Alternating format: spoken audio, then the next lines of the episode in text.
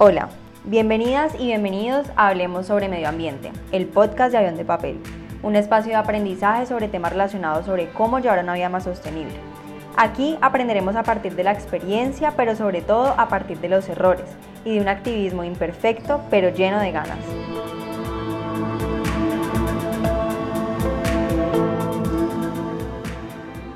Hola, bienvenidas y bienvenidos a un nuevo episodio de este podcast. Hablemos sobre medio ambiente, que es el podcast de avión de papel. Eh, me encanta tenerlas y tenerlos nuevamente aquí. Hoy les traigo una invitada que, que la verdad me encanta tenerla aquí porque es la gerente de una empresa que me parece a mí que está intentando hacer las cosas diferente, que está teniendo una propuesta eh, diferente y que estos temas, estos proyectos y estas iniciativas eh, deberíamos estar primero conociéndolas porque a veces pecamos porque no las conocemos o, por ignorancia o por muchas cosas. Y segundo, desde, nuestra, desde nuestro contexto, desde nuestra postura o desde el lugar en el que estamos, poder eh, saber cómo podemos hacer parte de, estas cosas. Muchas veces eh, pensamos que desde nuestra posición no podemos hacer nada o para nosotras y nosotros es muy difícil reducir el plástico, cambiar nuestra alimentación o lo que sea, pero siempre podemos apoyar a las personas, a las empresas que sí tienen la posibilidad de estar haciendo algo. Entonces, pues para no alargarme y, y yo sé que están de pronto cansadas y cansados de escucharme hablando a mí siempre, eh, pues se las presento, ella es Susana, muchas gracias por estar aquí, Susana. Ay, no, a ti mil gracias por esta invitación tan chévere, muy, muy feliz de estar por acá. Bueno, entonces eh, quiero que pues empecemos por lo obvio, cuéntanos eh, de qué se trata, qué es, cómo empezó este proyecto tuyo. Bueno, mira, O2, eh, o es una empresa dedicada a la administración, conservación y protección de la biodiversidad eh, nosotros en este momento trabajamos en el Magdalena Medio, eh, trabajamos este proceso de conservación dentro de un territorio que es bosque húmedo tropical y bosque húmedo inundable, que son dos, digamos, de los altos capturadores de CO2 en el territorio que tenemos colombiano. Y dentro de este territorio donde estamos trabajando somos un corredor del jaguar eh, donde hemos identificado diferentes especies de mamíferos, de grandes felinos, eh, donde tenemos jaguar, puma y ocelote, y trabajamos de la mano de empresas que estén interesadas en hacer eh, compensaciones o conservación de forma voluntaria. Y esa es la forma como nosotros hacemos de puente entre las empresas que están interesadas en avanzar en procesos de temas medioambientales eh, por el otro lado, eh, conectarnos con eh, personas o, digamos, dentro del territorio, con aquellos espacios que pueden ser propensos a la conservación y que podrían ser protegidos para evitar una deforestación en un futuro. Y por el otro lado, pues en tener una empresa que tiene un modelo económico que puede ser rentable sin pensar en que sea, digamos, una, una ONG o una fundación específicamente. Entonces lo que hacemos es que buscamos em, la conservación como nuestro propósito principal y evitar la deforestación para aumentar, digamos, el territorio y la biodiversidad dentro de estas zonas. ¿Y cómo empieza este proyecto? Bueno, este proyecto comienza con dos socios enamorados del tema medioambiental, donde se gozan, digamos, esta estas lluvia de ideas iniciales y al final, digamos, del año, eso es, digamos que nacemos en junio del 2019 y ya, digamos, con ventas y todo arrancamos en octubre de ese mismo año. Y es em, esta alternativa de que las personas y las empresas que están interesadas en ir un poquito más allá de lo que es eh, públicamente responsable o las responsabilidades que tenemos todos por ley, pues avanzar un poquito más y hacer como estas compensaciones voluntarias. Em, empezamos a mostrar este modelo y a la gente le fue interesando y cada vez son más empresas haciendo procesos de conservación a través de compensaciones voluntarias. ¿Y de esa manera es que se están financiando actualmente? Sí, así funciona, o sea, nos financiamos a través de, tenemos como dos formas de materializar esos procesos de conservación. Em, uno específicamente es a través de etiquetas sostenibles, pues digamos que son eh, en procesos de algodón, perdón, de, de residuos orgánicos y con papel orgánico. Entonces, por ejemplo, con los residuos hay un 40% y digamos con materia en su primera versión está en 60% y esto genera como unas etiquetas que nos ayudan, digamos, a través de un sello QR, mostrarle a la gente el por qué para esa marca es importante conservar y qué viene haciendo, qué esfuerzos viene haciendo la marca en procesos de, de sostenibilidad, digamos, al interior y hacia sus comunidades que pueden contar ahí. Digamos que con las marcas venimos trabajando también, eh, les entregamos un acuerdo de conservación, un informe semestral de la reserva, un, digamos, un contenido en imágenes que les sirve, digamos, para que ellos también eh, materialicen esto ante sus clientes, ante sus stakeholders, eh, cómo contarle esto a la gente que ya les cree o están fidelizados con las marcas. Y también digamos que para nosotros es importante que las empresas conozcan de nosotros, pero que cuando también lleguen a nosotros conozcan a esas empresas que están interesadas en hacer unos avances dentro de la sostenibilidad del día a día, porque eso también es otra cosa, o sea, como la sostenibilidad no es blanco y negro, eh, uno no puede juzgar una empresa, digamos, por lo que ve por fuera, porque uno no sabe internamente qué procesos ya están llevando a cabo. Entonces, digamos que el papel del juzgador lo tiene mucha gente en el mercado. Nosotros creemos en la energía, en que esto es una cosa voluntaria, en que nosotros lo hacemos porque realmente nos mueve, porque hay un proceso transparente, es decir, dentro de ese contarle a las marcas y contarle a la gente por qué es importante la compensación, también es mirar cómo es el proceso de compensación. Entonces, por ejemplo, hay marcas que a través de estas etiquetas compensan un metro cuadrado, entonces por cada etiqueta que se le puede poner a una prenda es un metro cuadrado, en otros casos son 10, eh, digamos en temas de construcción tenemos con, con una constructora ellos compensan por los metros cuadrados que construyen en cada apartamento. Eh, tenemos una autora de un libro que compensa por cada libro, entonces ahí ya no es etiqueta sino sello, que es la otra forma, y es cuando tú no necesariamente necesitas ponerle la etiqueta como papel, sino que simplemente se lo puedes eh, imprimir a tu empaque o se lo puedes compartir a las personas a través de tu factura de compra, a través de un certificado de compra, les puede llegar a través de un eh, correo cuando compras en el e-commerce o incluso si tienes pues ya fidelizado tu cliente con el correo de las personas. Tenemos empresas que compensan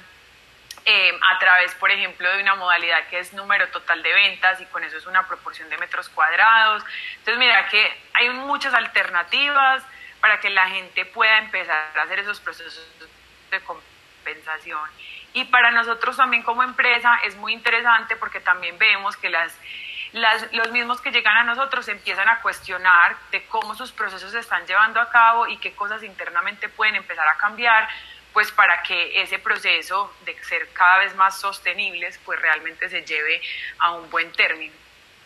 Y por ejemplo, yo como, como una persona, o sea, digamos yo como avión de papel o algo así, digo, bueno, quiero hacer parte de esto, pero, pero no tengo una marca de ropa para ponerle etiqueta, ni un libro, ni nada, ¿cómo, de qué manera podría hacerlo una, o una persona natural, pues. Bueno, por ejemplo, o sea, cuando es persona natural y yo quiero darle un ejemplo, quiero comprarle un regalo a mi mamá, cosas que nosotros le sugerimos a la gente como más allá de, de dar regalos, dar experiencias o dar cosas que sean gratificantes, entonces la gente puede comprar certificados de conservación. Eso se puede comprar a través de nuestra página web. También, por ejemplo, tú como persona natural puedes hacer una compensación voluntaria y simplemente aportas y tienes los mismos beneficios como si fueras una empresa. ¿Qué también puedes hacer? Digamos, tú como estudio, si tú haces asesorías, tú puedes decir, por cada asesoría que yo haga, voy a pagar un metro cuadrado de conservación. Y yo te entregaría como empresa y como tangible un código QR, pero adicional a eso va el acuerdo de conservación que tú recibirías digamos, en tu nombre como avión de papel o si ya es como em, una persona, o sea, como tú como persona, entonces saldría tu nombre, recibirías el informe de la reserva, recibirías toda la información que nosotros le entregamos a nuestros clientes. Ahora vamos a sacar una campaña para el Día de la Tierra, entonces todos los que son nuestros clientes pues van a transmitir información de la que nosotros hemos sacado de nuestras cámaras trampa eh, durante estas este último año eh, y cómo ha sido el movimiento tanto de felinos como de sus presas dentro del territorio. Entonces digamos que haces parte como de una comunidad y nosotros tenemos, estamos empezando ya a liderar un tema que llamamos experiencias O2, que lo que nosotros creemos es que cuando la gente se reconecta con su ser, es capaz de reconectarse con la naturaleza. Y esa relación de cómo uno hace esos procesos de conciencia, hacia el cuerpo son los mismos que hay que hacer hacia cómo la naturaleza se relaciona con nosotros. Entonces, invitamos mucho también a las marcas que ya vienen trabajando con nosotros a que nos apoyen en esas experiencias y trabajemos en conjunto para sacar experiencias cada vez más chéveres, más interesantes, de más reconexión, pero también, y ahí viene el otro lado, que se reconecten con lo que nosotros trabajamos dentro de las comunidades en el territorio y ahí es ya un trabajo comunitario dentro de las veredas que nosotros tenemos eh, cercanas a la reserva, que son tres dentro del municipio de Puerto Berrío. Y eso sería como, se paga como una mensualidad, una anualidad o cómo es? No, mira, tú, o sea, tú defines cómo va a ser tu proceso de compensación. Un ejemplo, si yo lo pongo por asesorías, entonces yo puedo decir por cada asesoría 10 metros cuadrados. Y eso es lo importante, que tú le cuentes a tus clientes que así va a ser la forma, entonces de lo que ellos te van a pagar a ti o de la forma en la que sea más sostenible para ti económicamente, pues obviamente eh, sería claro el proceso de la compensación, ¿cierto? Entonces, em, se dice que se va a compensar eso, esa, digamos, esos metros cuadrados y ya de ahí lo que, digamos que lo que sigue es que ese, ese proceso de compensación de esos metros es por cinco años. O sea, el costo que tiene es por cinco años y tienes derecho a todo lo que yo te conté inicialmente, o sea, digamos a este paquete inicial con todo. De ahí en adelante, por ejemplo, si tú ya necesitas nuevas imágenes o nueva información o nuevas cosas, pues nosotros ya tenemos como paquetes adicionales de imágenes, videos, eh, sonidos de la reserva, videos de dron, cosas adicionales que te sirven a ti pues para hacer el, digamos, el storytelling más propio para tu marca. Eh, ¿Qué es lo que pasa? Que pues también tenemos marcas que cada mes nos están facturando, pues porque obviamente cada mes su producto se está moviendo. Entonces, digamos que si tú, por ejemplo, lo haces por asesorías o otra persona lo vende con producto, pues cuando el producto se acaba en el inventario y tú vuelves y sacas, pues lo lógico es que la marca volviera a comprar. Si no pasa, pues también no habría problema, solamente compensas los metros iniciales tenemos como unos iniciales de mil metros cuadrados, que es como el paquete inicial para yo poderte ofrecer todo, pero obviamente también hay procesos de compensación individual, que es lo que yo te decía a través de los certificados que tenemos dentro de la página. Ok, y esa reserva es, eh, le pertenece como a, la empresa o, digamos, lo pienso como que bueno, ya todo el mundo está metido en eso, pero pues en qué momento deja ¿Es, es ilimitado o cómo, cómo es? No, mira, la reserva, o sea, las reservas se constituyen hasta que se quieran acabar, ¿cierto? Entonces, mejor dicho, van en el tiempo por, digamos, por los siglos de los siglos, eso es lo normal. si, si varía algo dentro de la escritura o dentro del predio, pues afectaría, digamos, la constitución de la reserva. Pero nosotros en este momento, pues la intención es que vaya por el tiempo que nosotros estemos vivos y de ahí nuestras generaciones, pues como como en funcionamiento. ¿Qué es lo que pasa? Digamos que nosotros tenemos metros cuadrados limitados. Entonces, si yo en menos de cinco años termino de vender todos los metros cuadrados que yo tenía, pues lo lógico es que yo empiece a buscar nuevas reservas dentro de los territorios para poder hacer otros procesos de compensación. Porque cuando tú me compras los metros a mí, en realidad lo que tú estás haciendo es por esos cinco años yo los bloqueo entonces yo no puedo volver a vender tus metros, entonces yo sí tengo como digamos, por decirlo así, un contador de metros donde yo al final sé cuántos metros realmente llevo vendidos. Ok, y desde, pues si puedes, si puedes decirme desde el 2019, ¿cómo les ha ido con, con la venta de esto? Muy bien, a la fecha nosotros llevamos 220 mil metros vendidos. Entonces eso da más o menos Em, para tener, pues, pero nosotros en este momento en el territorio para ofertar tenemos más o menos unas, unos 6 millones y algo y piquito de,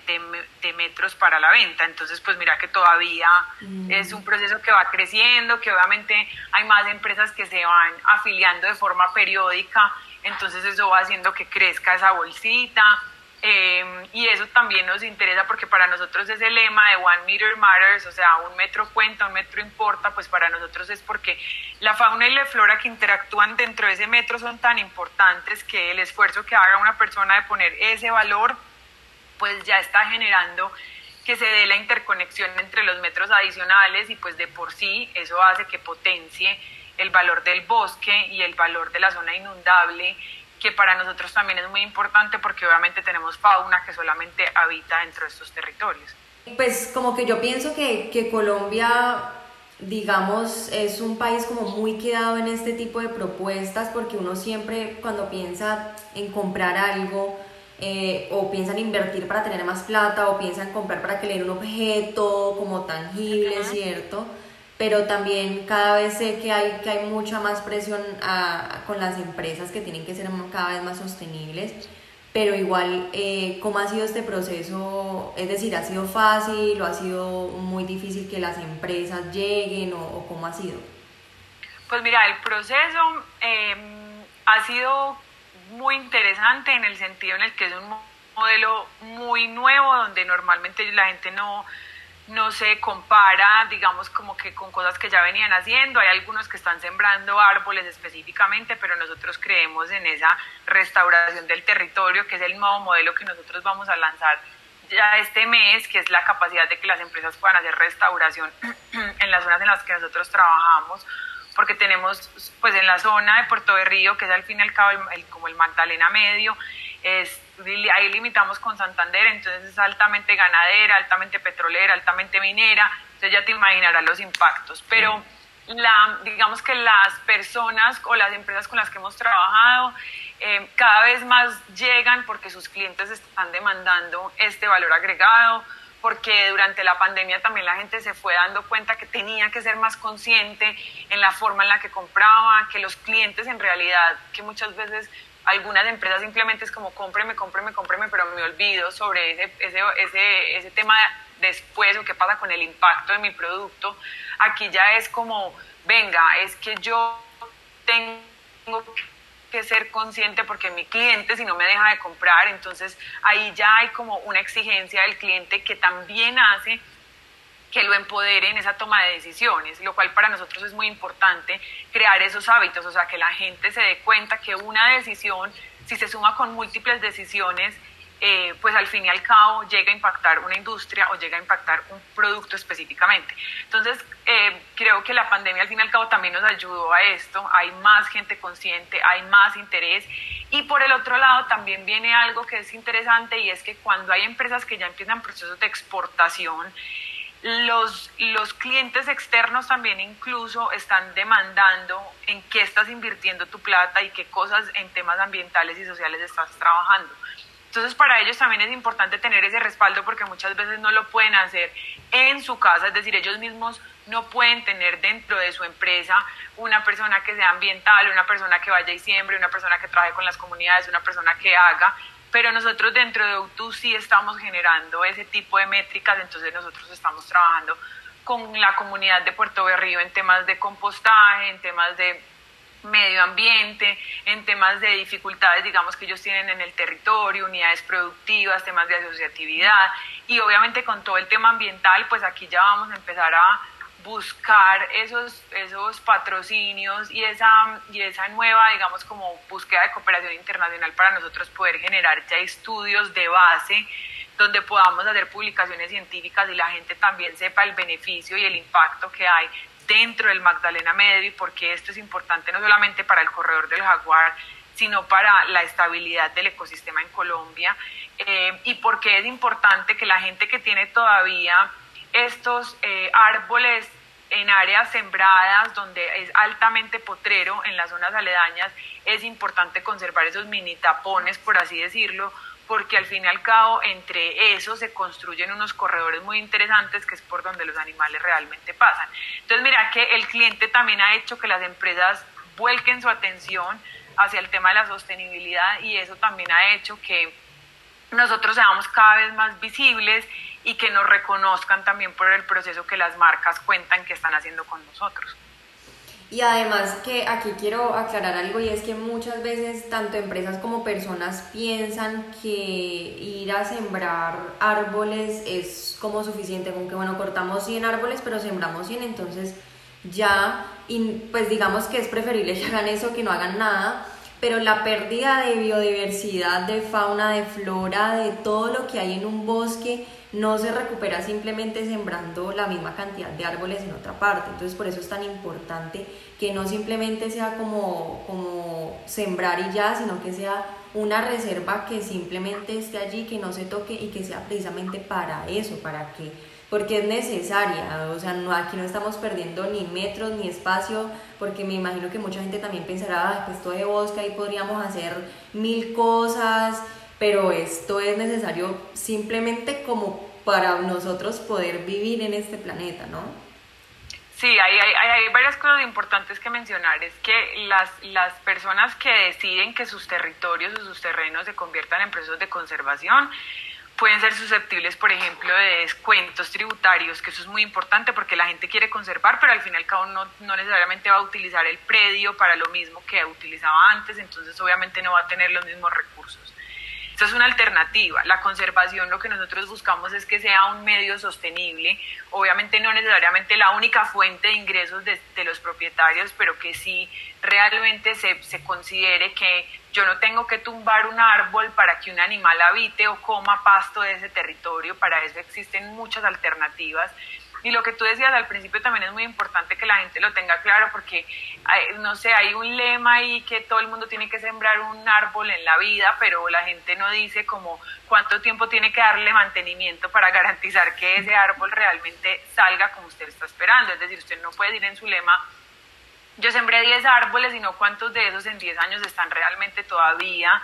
en pie. Entonces, esto es muy importante porque, por ejemplo, la, ese nuevo modelo que te estoy contando que nosotros vamos a lanzar, que es el de restaurar, va más allá de la reforestación. O sea, la reforestación es una siembra donde tú siembras con unas dinámicas en el territorio para poder o sacar los maderables o dejar la siembra como tal, pero tú no estás garantizando que los animales tengan la garantía para, pues valga la redundancia, para volver a habitar el otro territorio, porque tú tienes que crear unos nuevos lugares para los pájaros, unas nuevas cuevas para los animales rastreros, garantizar que los otros animales encuentren la humedad necesaria para poder transferirse. Em, transferir sus madrigueras o poder tener, digamos, eh, suelo suficiente para que los eh, anfibios, en este caso, por ejemplo, las ranas que nosotros tenemos dentro del territorio, pasen de una zona conservada a una zona restaurada. Entonces aquí viene una siembra mucho más consciente, es decir, primero entran unas especies primarias, que son las que más crecen, las que entregan una sombra, después vienen unas tardías, que son las que empiezan a crecer, digamos, para dar obviamente como más follaje y que, los, y que haya una capacidad de humedad que empiece a bajar, eh, en el caso pues del Magdalena Medio, las temperaturas tan altas que tenemos, y ya posteriormente entran esas em, especies que les decimos tardías, de lento crecimiento, o sea, que llaman, que se demoran mucho, que son en algunos casos algunas en vía de extinción, Em, de árboles que ya le van agregando un valor adicional y hace que esto empiece a crecer ya y sí como un ecosistema total y no simplemente como un conjunto de árboles sembrados muy probablemente de la misma especie. Entonces, mira que, que sí es muy importante y eso también es súper, ya que lo mencionaste, em, para las personas que les gusta sembrar de forma de forma indiscriminada, pues la siembra es una cosa maravillosa, pero también es un proceso que se tiene que hacer de forma consciente. Uno no puede sembrar todos los árboles en cualquier territorio y uno no puede sembrar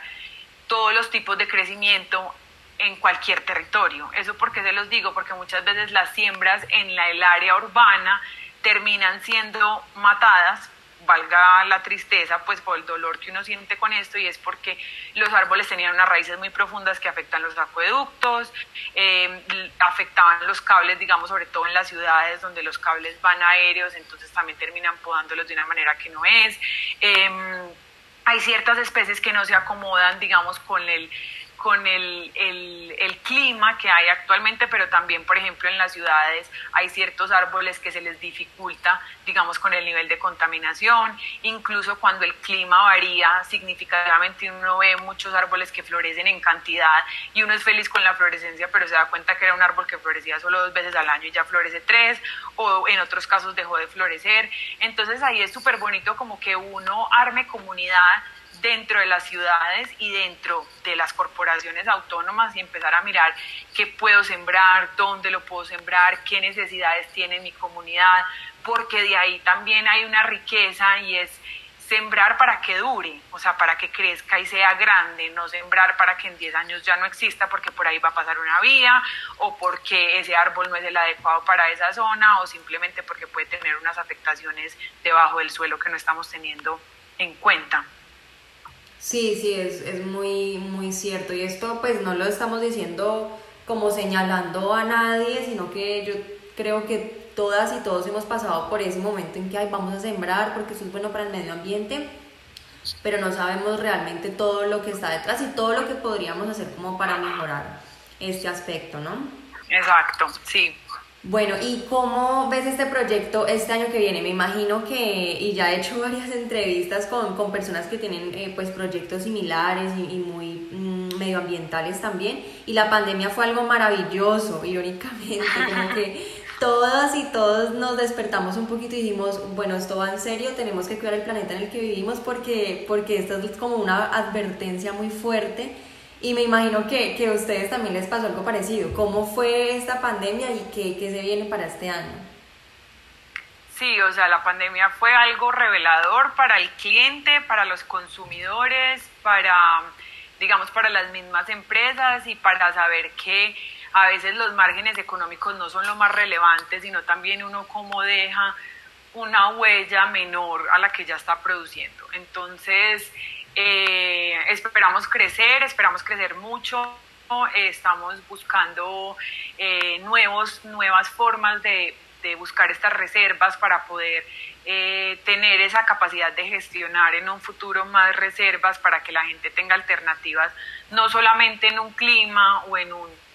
piso térmico como el que manejamos, sino diferentes alternativas también de compensación, porque obviamente hay gente que quiere hacer compensación según las, las zonas en las que influye, entonces eso también es importante. Creemos que esto se puede extender a nivel país y a, a nivel Latinoamérica, porque hay muchos territorios que pueden eh, ser propensos a la conservación, pero no tienen la forma de, de, estructurarse como una reserva, entonces ahí venimos hablando con algunos bancos para mirar alternativas de financiación y que O2 sean los gestores de estos territorios para poder garantizar que se pueda pagar la deuda. Em, estamos soñando con que las empresas cada vez más periódicamente hagan procesos, digamos, de conservación según sus movimientos, entonces también esto va haciendo mucho más interesante eh, el proyecto. Estamos trabajando con una alianza eh, de motos eléctricas donde también vamos a sacar una colección solo de aves de la reserva. Entonces la gente que les interesa estos temas pueden comprar su moto rufineada como tal porque vamos a trabajar es con la rufina. Entonces las motos de New que son las eléctricas vamos entonces a mostrarlas para que la gente también empiece a entender cómo es el ecosistema y qué animales tenemos en la zona. Em, se vienen también proyectos grandes con temas de, de hospedaje, con em, empresas mucho más grandes que ya tienen pues producciones eh, de mucho más volumen, pero que al mismo tiempo también están pensando en que cada cosa que producen genera su impacto y hacer procesos de medición. Entonces en algunos casos también vamos a hacer mediciones de huella, que eso también es significativo. Eh, hay un avance muy grande en las comunidades. Nosotros dentro de las comunidades hemos identificado varias dificultades ambientales. Entonces, por ejemplo, la falta del compostaje es una cosa gigante. Entonces, estamos aprendiendo a compostar absolutamente todo lo que sale de la casa eh, y ahí compostamos todo lo que sale de la cocina cocinado y no cocinado, eh, hasta los animales muertos, cómo se les puede hacer proceso de compostaje para que sea idóneo, eh, hacemos pacas biodigestoras dentro del territorio, estamos trabajando también con el municipio de Puerto Berrío muy fuertemente en que para todo el tema de la gente que esté interesada en conservación pueda hacer conservación sin importar si pasa o no por ser reserva y el municipio está interesado. Entonces, mira, aquí uno va encontrando gente que se va conectando con esta energía y al final entonces es como que es un movimiento que se va empujando solo, valga como, pues eso suena muy lógico, pero así es, porque nosotros creemos dentro de UTU que la gente que nos llega es porque realmente se conecta con lo que venimos trabajando y que cada vez más vamos a hacer la pues vamos a hacer más cada vez más vamos a hacer más, valga la redundancia, de este sueño tan maravilloso que estamos creyendo que la conservación en Colombia es una alternativa, es un modelo rentable, es una forma de evitar nosotros garantizar esa, perdón, de garantizar que la, que la deforestación no sea una alternativa para, para la ganadería, que la gente deje de pensar que la ganadería tradicional todavía es rentable, que no lo es, que ya hay alternativas de silvopastoreo que son mucho más rentables, que pueden tener ganadería regenerativa, que para algunas personas o algunos ambientalistas esta no sea una opción, es válido, pero que sabemos que hay muchas personas dentro de las áreas rurales que viven de esta forma y que podemos ayudarles a cambiar el modelo eh, sin necesidad de cambiar radicalmente su forma de trabajar. Eh, venimos trabajando de la mano nos hemos reunido con varias empresas que tienen proyectos interesantes como Ecoflora para, hacer, para sacar agua en el territorio, eh,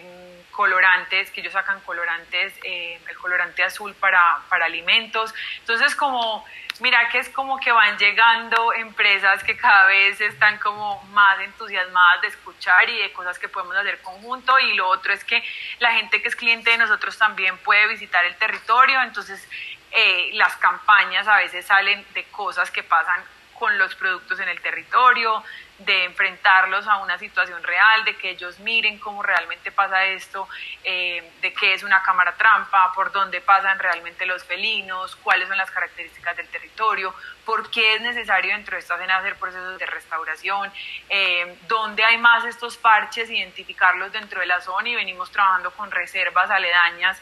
para empezar a hacer esas conexiones, porque al fin y al cabo, mientras más seamos, pues es más fácil mostrar el impacto que estamos generando y también porque al fin y al cabo somos corredor entre todos y garantizamos que el jaguar tenga donde habitar, reproducirse y alimentarse en estas zonas.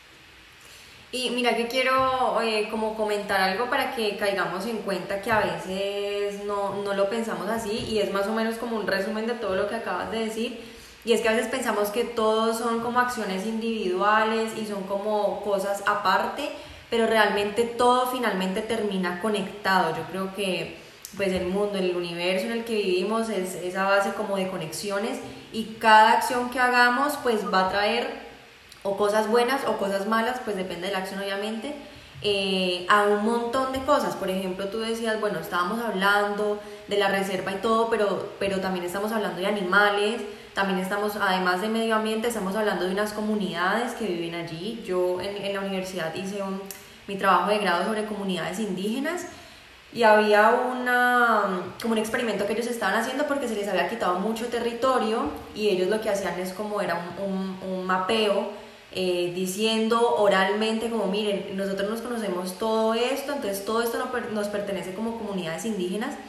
pero finalmente, y lo sabemos por la historia que las comunidades tanto afro como indígenas y, todo, se les ha quitado muchísimo territorio que ancestralmente también era de ellas y de ellos, ¿no? Entonces lo que hace este, este tipo de acciones no solamente es impactar el medio ambiente y no solamente estar diciendo como, bueno, le estoy dando un granito,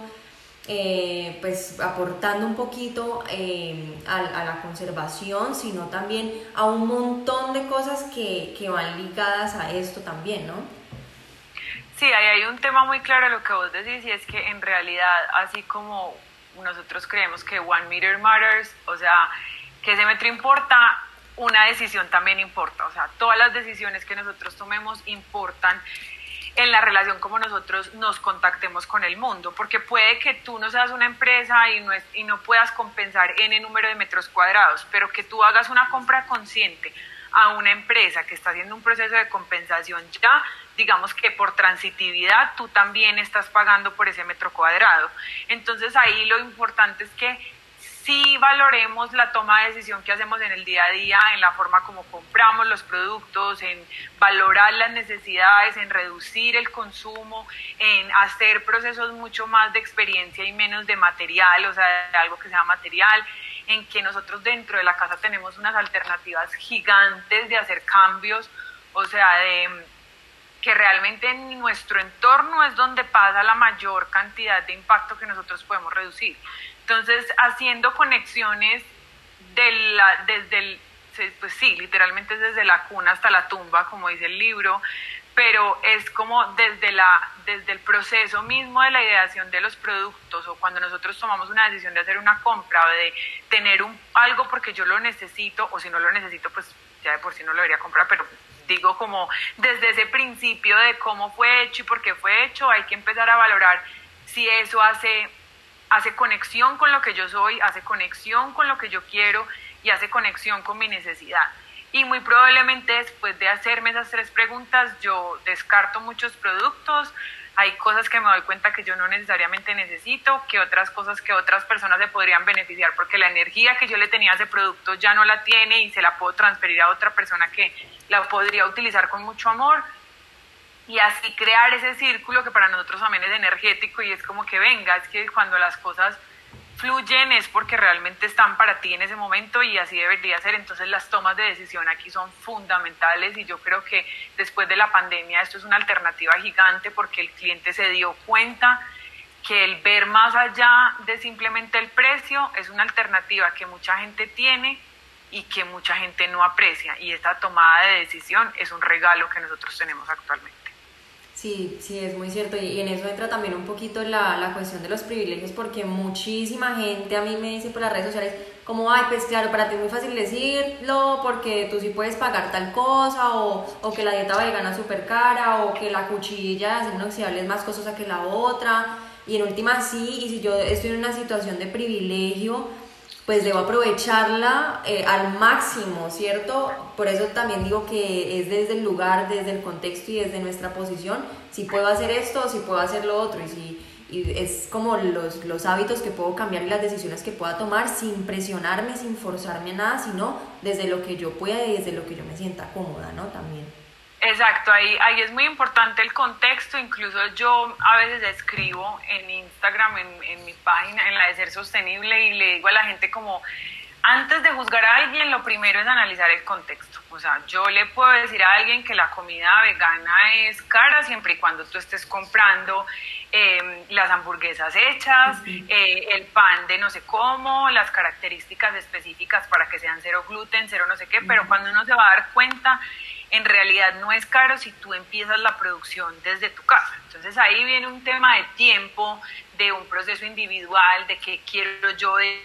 de para qué tengo disponibilidad y qué cosas no. Entonces yo tomo también esa decisión. Por ejemplo, con la ropa. Una vez estaba hablando en una conferencia en EAFIT y me dijeron como era de moda sostenible, entonces me dijeron es que la ropa sostenible es muy cara. Y yo le dije, depende. Que si tú compras ropa todos los meses y tú compras 20 blue jeans, es lo mismo que si compras uno que te ahorraste la plata y que simplemente ese le va a hacer el uso correspondiente, porque eh, si yo, por ejemplo, analizo las conferencias que Levi's hace, entonces Levi's obviamente habla de todo, te explica todo, tú entiendes todo y tú dices, yo esta marca es la que yo quiero, puede que sea aspiracional para muchas personas, eso está perfecto, y me parece clarísimo porque ni siquiera para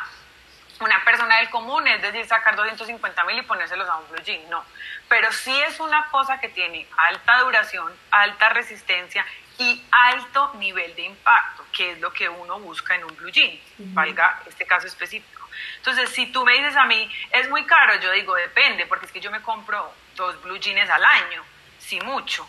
o, o, si no, o si no necesito, entonces yo digo, no, yo me compro un blue jean cada tanto tiempo. O sea, yo hace poquito hice unos cálculos de una ropa que tenía en el closet y lleva 15 años conmigo. Y todavía funciona, todavía me sirve, todavía me queda perfecta. O sea, desde que uno las cuide de la manera necesaria, tú no tienes que pensar en que tienes que comprarte cinco blue jeans de 50 mil pesos cada dos meses. Entonces, ahí es como es cuál es tu forma de consumir ese producto. Y ahí es donde no deja, o sea, ahí ya no se vuelve privilegio. porque cuando ya tú piensas de forma consciente, que es que, por ejemplo, tú puedes comprar a granel, pero simplemente lo que no te gusta es el desplazamiento, tú debes salir de esa zona de confort para simplemente hacer esa compra consciente. Si no, simplemente tú no quieres ser más sostenible y eso está bien. O sea, nosotros no entramos a buscar esa, ese proceso. Yo creo que esto también es mucho de de, prueba y error. La sostenibilidad es una cosa de prueba, de prueba y error y por eso, digamos que yo te decía al principio que uno no tiene ni gris, que la sostenibilidad tiene que ser una escala de grises, esto no puede ser blanco y negro, porque no todo el mundo vive donde el agua potable existe, entonces yo no te puedo decir como que no, no bebas de una botella plástica, pues porque si es lo único que tenés, entonces de dónde más vas a evitar que no te den parásitos. Pero eso también hace que el consumidor empiece a mirar nuevas alternativas y que diga, pues listo, yo no puedo hacer esto, pero sí puedo hacer aquello. O por ejemplo, el champú y el jabón en barra. Por ejemplo, en mi caso, yo no puedo tener el champú en barra, o sea, no puede ser mi único champú porque yo tengo una alergia en la piel. Entonces, si tú me dices, tiene que ser eso, yo te digo, no, o sea, yo compro el plástico porque es que es es por mi salud, o sea, es, una cosa por la otra. Entonces ahí yo no puedo entrar a juzgar como que tú haces esto bien y tú lo haces mal, no, es que también es tu contexto de vida, es tu forma de, de, aproximarte al mundo y obviamente yo sí he sentido y yo creo que tú también de dentro de tu experiencia es como que a medida que uno se va exigiendo un poquito más, uno se va dando cuenta que los cambios se van haciendo más fáciles. Entonces ya es como que no me cuesta nada dejar esto o no me cuesta nada... Eh, alimentarme de forma más consciente más veces o, por ejemplo, hacer una compra más sostenible y ahorrarme la plata por unos meses más para después poderla comprar así valga un poquito más o hacer un viaje con una empresa que es de turismo sostenible y entonces uno más fácil hace como se, prefiere estar en la lista de espera hasta que le toque a uno el turno que irse a llenar un bosque de 200 personas haciendo una misma fila para poder ver un ave y al final el ave salió volando porque había demasiado ruido. O sea, se van haciendo unos procesos más sencillos que en mi opinión, y este sí es Susana hablando, enriquecen también lo que uno es como persona, porque uno empieza a valorar esas situaciones pequeñas y esos momentos en los que uno realmente puede aprender de lo que está comprando y, y, uno queda más tranquilo con lo que ya sí tiene en la casa y con los químicos que uno se relaciona y con la forma en la que el entorno le agradece también. Y uno sabe que el cuerpo, y ahí viene lo que te decía las experiencias de auto, el cuerpo se siente más satisfecho en ese, el alma se siente más satisfecha en ese cuerpo que habita. Sí, total, total, todo, todo lo que dijiste estoy completamente de acuerdo y es en últimas lo que yo siempre intento decir, eh, porque muchas veces la gente se compara un montón y, y, piensa como no, esta vieja, no sé, digamos en, en, mi caso ya es vegana, no utiliza por ejemplo el champú, utiliza no sé qué, yo no he hecho nada, apenas digamos utilizo el cepillo de bambú, pero pues es válido, o sea, yo en algún momento solo tuve el cepillo de bambú por mucho tiempo y después lo pensé muchísimo para utilizar otra crema dental y después lo pensé muchísimo para utilizar otro desodorante y tal vez el primero que utilicé no fue el mejor, luego cambié, o sea, y en todo ese proceso vamos a cometer mil errores, pero lo que tú dices también cada vez va haciendo más fácil, más agradable y en últimas todo, todo, todo termina siendo como una conexión. Entonces vas cambiando esto y a la vez vas cambiando lo otro, te das cuenta que eso te funciona, que eso no te funciona y así vas como cambiando tu vida poco a poco, que todo es cuestión como de tiempo y de hábitos mientras uno se acostumbra también. Sí, y, lo, y ahí hay otro lado que también es más importante todavía y es que últimamente se ha creado más comunidad. Entonces se puede hablar del tema, se puede hablar de las frustraciones, se puede hablar del radicalismo, se puede hablar de, de las posiciones individuales, entonces uno también como que no carga muchas veces con esto de que genera a veces la sostenibilidad que es como una culpa y es como venga veámoslo desde el lado bonito y desde el lado de transformador y, y, el hablar yo creo que también nos hace mucho más seres humanos para poder conectar con las dificultades y las necesidades de otro. Sí, total, total, muy, muy cierto.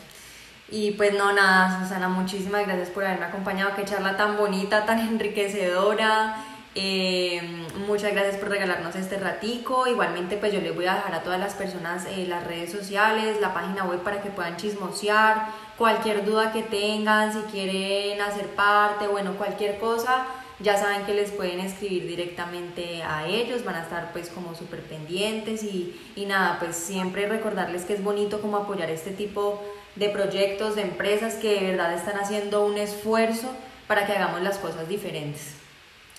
A ti mil gracias por esta invitación y sí, nos pueden seguir en redes, lo que necesiten estamos súper a la orden, por correo, por Instagram, nos movemos mucho por ahí, entonces un placer contigo esta experiencia de estar por acá. Y bueno, que se repita hasta que ya puedan ir también a la reserva y lo, la puedas conocer ya, ya en vivo y en directo. No, perfecto, sí, ojalá.